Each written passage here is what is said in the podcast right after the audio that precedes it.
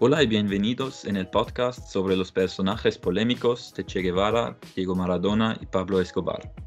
Hoy, en nuestro cuarto y último podcast, Gianluca y yo, Lars, queremos discutir sobre si, estas, sobre si estas personas son ídolos olvidados.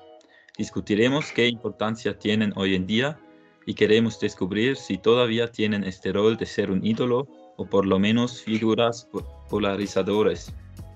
Le deseamos que se diviertan escuchando nuestro podcast y esperamos que le guste y aprenda algo de ello. Primero hablamos sobre Che Guevara.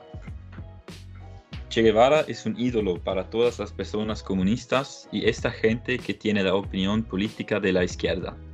En un tiempo de conflicto entre los dos grandes estados poderosos, los Estados Unidos y la Unión Soviética, y con esto también entre los principios políticos centrales, Guevara se puso claramente en el lado de los izquierdistas y lucha para sus ideas y planes políticos.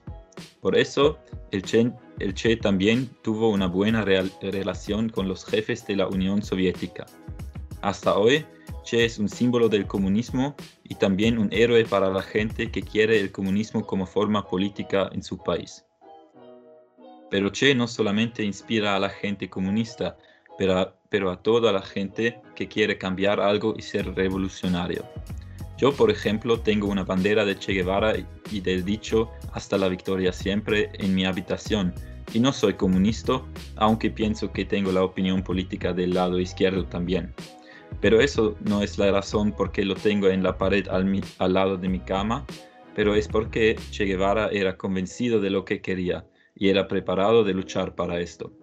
Yo pienso que esto es una calidad muy buena y por eso Che Guevara es una inspiración para mí, aunque no estoy de acuerdo con todas sus ideas y acciones. Gianluca, ¿qué piensas? ¿Es Che Guevara todavía un ídolo o no? Pienso que sí, Lars, como tú has dicho. Creo que podemos afirmar que Che Guevara también fue un ídolo para cubanos y sigue siéndolo. Se convirtió en héroe no solamente por hablar luchando contra la dictadura eh, y por la liberación del pueblo cubano, sino también por su carisma. De hecho, era un mucho más carismático que el Fidel Castro. Después de su muerte, los cubanos siguieron identificándose con él y eh, honoraron su vida, por ejemplo, con estatuas, plazas dedicadas eh, a él o también el mausoleo que fue inaugurado en 1997. Cada año, el 9 de octubre, el día de su muerte, eh, en La Habana, Fidel Castro y Uh, hoy Raúl Castro le dedican un discurso que dura horas. Más de 50 años después de su muerte siguen siendo un ejemplo moral en Cuba. Los cubanos siguen soñando con esta figura que lucha contra la amenaza del imperialismo. Como ya hemos visto, Ernesto Guevara llegaba al corazón de todos por su carácter. Era muy altruista y generoso. Siempre se puso del lado de, los pobres tenía un corazón de oro. Ya en su primer viaje por América Latina decidió de dedicarse a los leprosos. Siempre sentía atraído por los grupos sociales más eh, vulnerables. Em, y por esta razón sigue siendo un héroe para estas personas. Bueno, pues hablamos sobre Diego Maradona. Dame tu opinión sobre el Gianluca. Sin algún duda, Maradona es una leyenda en Nápoles. Esto es eh, debido al hecho que gracias a Maradona, el SSC Nápoles ganó dos veces la Liga Nacional en 1986 y 1990.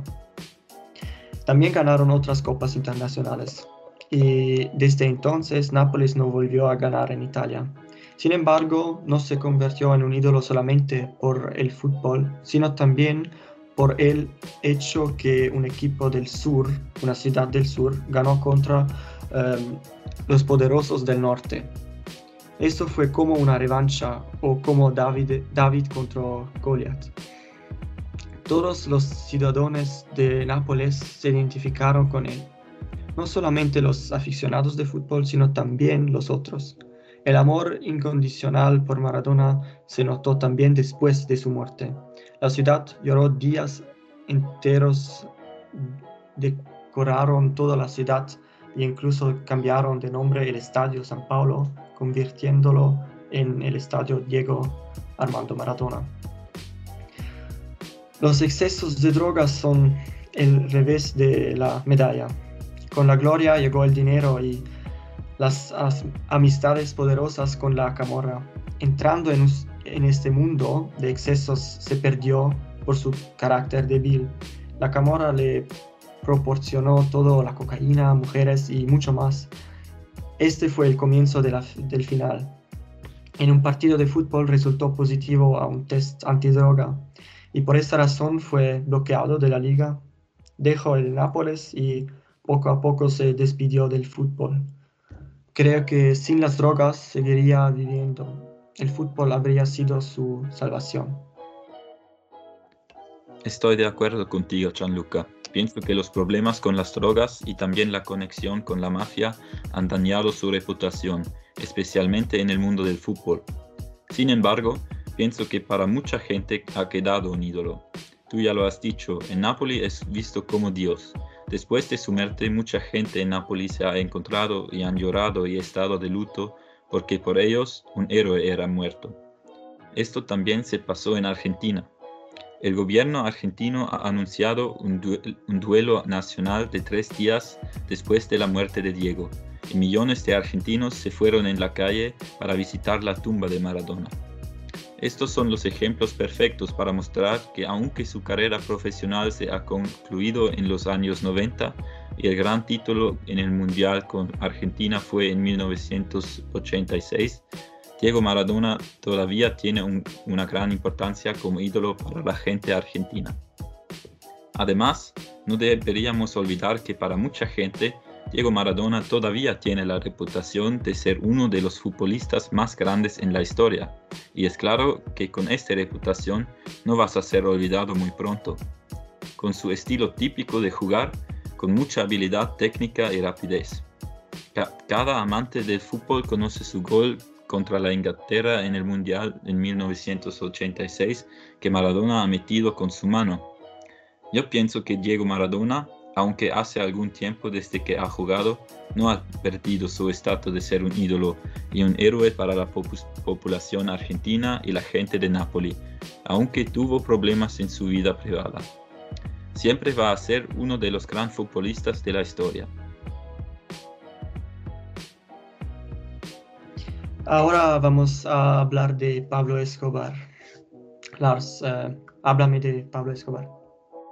Pablo Escobar es una figura muy conocida, especialmente en el América del Sur. En Colombia, pienso que podemos decir que hay un amor-odio con el traficante de drogas. En un lado, es claro que Pablo Escobar era un hombre inescrupuloso y ha matado muchas personas para obtener lo que quería especialmente contra la gente que era un peligro para el tráfico de drogas, en la opinión de Pablo, era brutal. Y también con su explotación de drogas a los Estados Unidos ha traído mucha violencia en las calles allí, especialmente en la ciudad de Miami.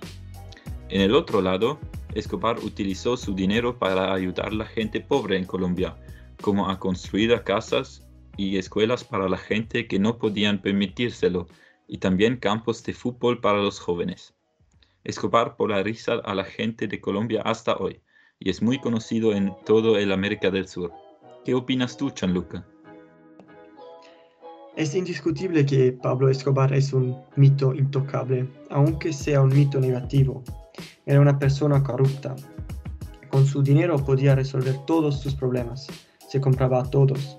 Y por esa razón se sentía invencible se sentía como un dios y pensaba que nunca le habría podido pasar algo negativo.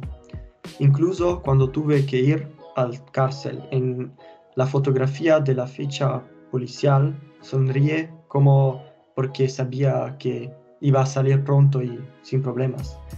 Y claro, salió del cárcel, aunque tuvo que volver otra vez. Sin embargo, tampoco esto le causó pánico porque hizo un pacto con las autoridades y se hizo construir una cárcel tal como le gustaba a él. Imaginaos esto. Pablo Escobar una persona increíble. A los jóvenes les decía no se metan en drogas, pero luego les ayudaba a convertirse en sicarios. Fue responsable de miles de muertos, sin embargo, se presentaba a la gente como benefactor. La pregunta, plata o plomo, se hizo famosa y simboliza el chantaje y el soborno. soborno.